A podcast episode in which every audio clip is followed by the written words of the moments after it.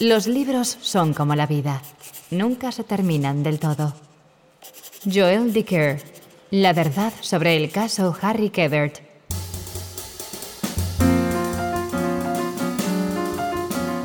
Bienvenidos a un nuevo episodio de nuestro podcast Me gusta escuchar. En este capítulo hablaremos de las últimas novedades literarias y que están sucediendo en el fascinante mundo de los audiolibros.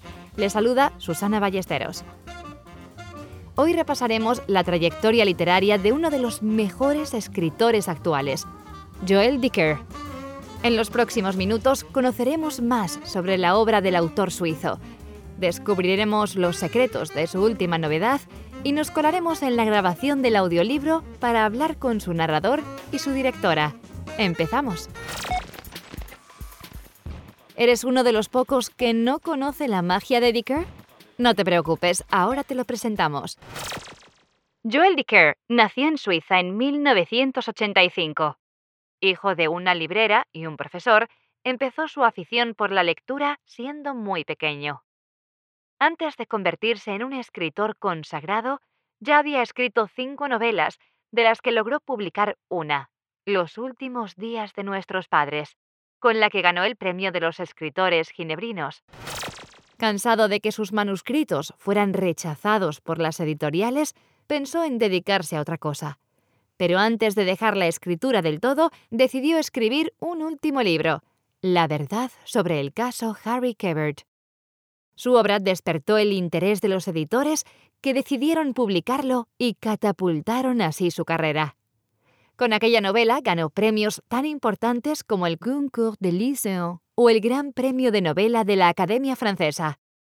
En España, los lectores del país la eligieron Mejor Libro del Año, ganó el premio Que Leer y el premio San Clemente que otorgan los alumnos de bachillerato en Galicia.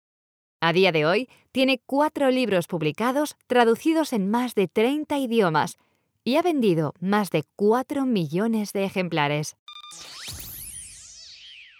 La primera y última vez que vi a Stephanie Mailer fue cuando se coló en la recepción amistosa que me organizó la Policía Estatal de Nueva York con motivo de mi retirada del cuerpo.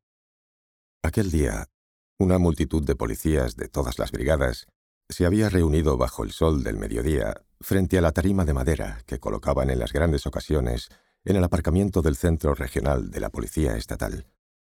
Yo me encontraba allí subido, junto a mi superior, el mayor McKenna, que había sido mi jefe durante toda mi carrera, y me estaba tributando un ferviente homenaje. Jesse Rosenberg es un capitán de policía joven, pero por lo visto le corre mucha prisa irse, dijo el mayor, dando pie a las risas de los asistentes. Nunca habría imaginado que pudiera irse antes que yo. La verdad es que la vida está mal hecha. A todo el mundo le gustaría que yo me fuera, pero aquí sigo. Y a todo el mundo le gustaría que Jesse se quedara, pero Jesse se nos va. Tenía 45 años y dejaba la policía sereno y feliz. Después de 23 años de servicio, había decidido aceptar la pensión que ya me correspondía para sacar adelante un proyecto que llevaba mucho tiempo acariciando. Aún me quedaba una semana de trabajo, hasta el 30 de junio. Luego empezaría un capítulo nuevo de mi vida. Me acuerdo del primer caso importante de Jesse, siguió diciendo el mayor un cuádruple asesinato espantoso que resolvió brillantemente cuando nadie lo creía capaz de hacerlo. Era aún un policía muy joven. A partir de ese momento, todo el mundo se percató del temple de Jesse. Todos los que se han codeado con él saben que ha sido un investigador excepcional. Incluso creo que puedo decir que ha sido el mejor de todos nosotros. Lo bautizamos Capitán 100% porque resolvió todas las investigaciones en las que participó, lo que lo convierte en un investigador único, policía admirado por sus colegas, experto al que muchos consultan e instructor de la academia durante largos años. Te lo voy a decir, Jesse. Hace veinte años que te envidiamos todos. Los asistentes volvieron a soltar la carcajada. No hemos entendido muy bien cuál es ese nuevo proyecto que te espera, Jesse, pero te deseamos suerte en esa empresa. Has de saber que te echaremos de menos, que la policía te echará de menos, pero sobre todo te echarán de menos nuestras mujeres, que se pasaban las verbenas de la policía mirándote como si fueran a comerte vivo. Un torrente de aplausos celebró el discurso.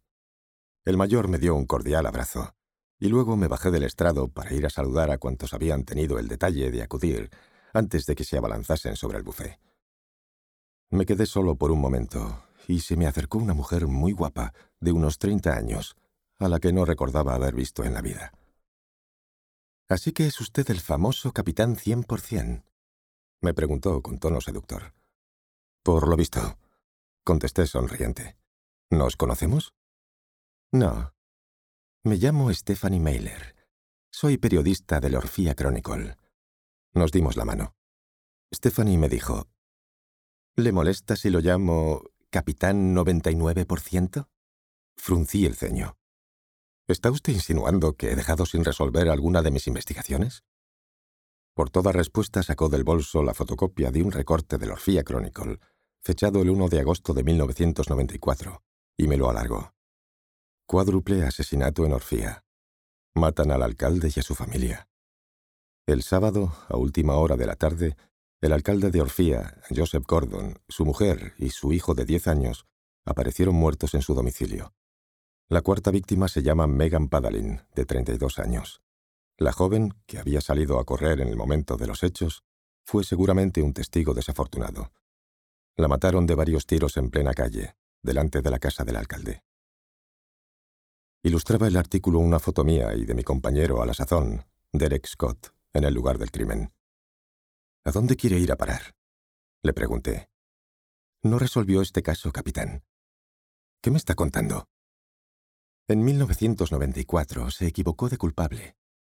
Pensaba que querría saberlo antes de dejar la policía. Al principio creí que se trataba de una broma de mal gusto de mis colegas, antes de advertir que Stephanie iba muy en serio. Acabamos de escuchar un fragmento de la última obra del autor, La desaparición de Stephanie Mailer. Se trata de un thriller colosal que avanza en el pasado y el presente a ritmo vertiginoso, lleno de sorpresas que nos precipitan hacia un inesperado desenlace. Hoy tenemos el placer de hablar con Víctor Velasco, narrador del audiolibro La desaparición de Stephanie Mailer, y con Juliana Rueda, fundadora y directora de audiolibros en el estudio de grabación Mute. Bienvenidos. Juliana, has dirigido tres de las obras más importantes de Dicker. La verdad sobre el caso Harry Kebert, El libro de los Baltimore y ahora la desaparición de Stephanie Mailer. ¿Qué tiene de especial este último título respecto a los anteriores? Lo especial de esta novela es que es la primera novela que narramos a ocho voces. Eh, es un reparto maravilloso. Tenemos en la voz principal a Víctor Velasco, narra a Raúl Llorens, Luis Posada, Nuria Mediavilla, Juan Carlos Gustems, Masumi Mutsuda, Nerea Alfonso, Gemma Ibáñez, y cada uno tiene un registro súper distinto, entonces realmente es una paleta sonora muy enriquecida, entonces creo que la anécdota principal va a ser este conjunto de voces muy famosas que juegan a favor de la novela en unos registros que de pronto no se van a distinguir a la primera, pero que te van a envolver. Entonces, eso va a ser bastante llamativo. Como bien comentas, Juliana, la paleta de ocho voces se convierte en este audiolibro en una verdadera obra maestra. A todos los que aún no lo han escuchado, os animamos a que lo hagáis y así podréis disfrutar de la maestría de los narradores. Hablamos ahora con uno de ellos. Hola Víctor, cuéntanos, ¿cómo es la experiencia de poner voz a la novedad de Dicker? Pues es un reto bastante complicado porque son muchos personajes. Eh, es una historia muy envolvente, muy interesante, que te atrapa y hay que intentar que el lector a la hora de escucharlo, bueno, el lector, el, oyente en este caso, a la hora de oírlo sienta esa, esa pulsión por seguir oyendo, ¿no? por, ver qué va a pasar después. Me parece un autor, no, no le conocía, pero me parece un, actor, un autor muy interesante. A mí además eh, el género, el thriller, las novelas policíacas y este tipo de literatura siempre me ha interesado mucho. Y ya te digo que no lo conocía, pero creo que voy a leer más cosas de él, sí. A nosotros también nos encanta la obra de Dicker. Tenemos curiosidad sobre qué tipo de trabajo previo haces antes de ponerte a grabar. Pues me leo, si puedo leerme el libro entero, me lo leo entero. Si no, las páginas que creo que vamos a grabar ese día me las leo también.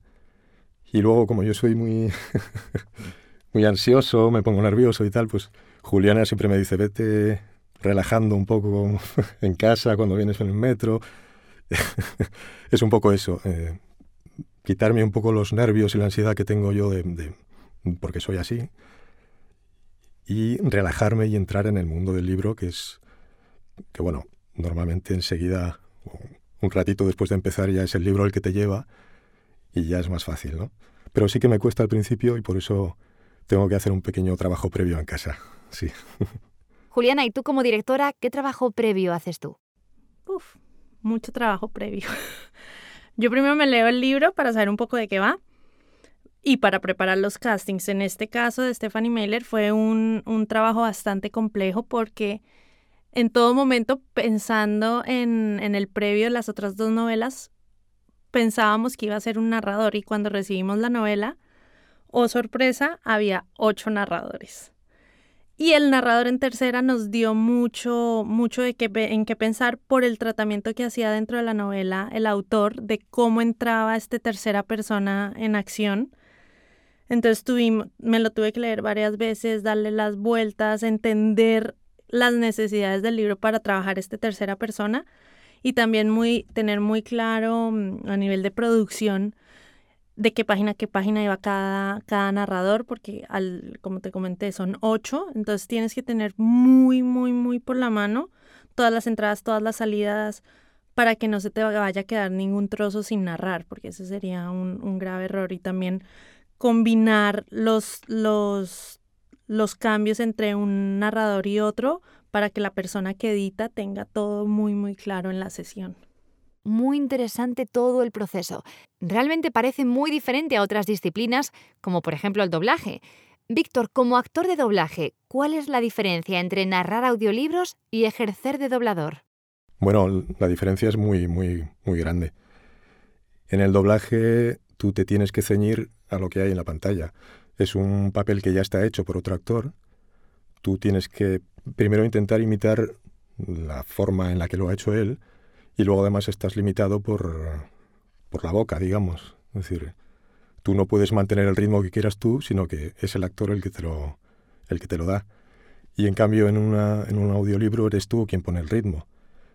Y tienes que crear no un personaje como en el doblaje, sino tienes que crearlo todo.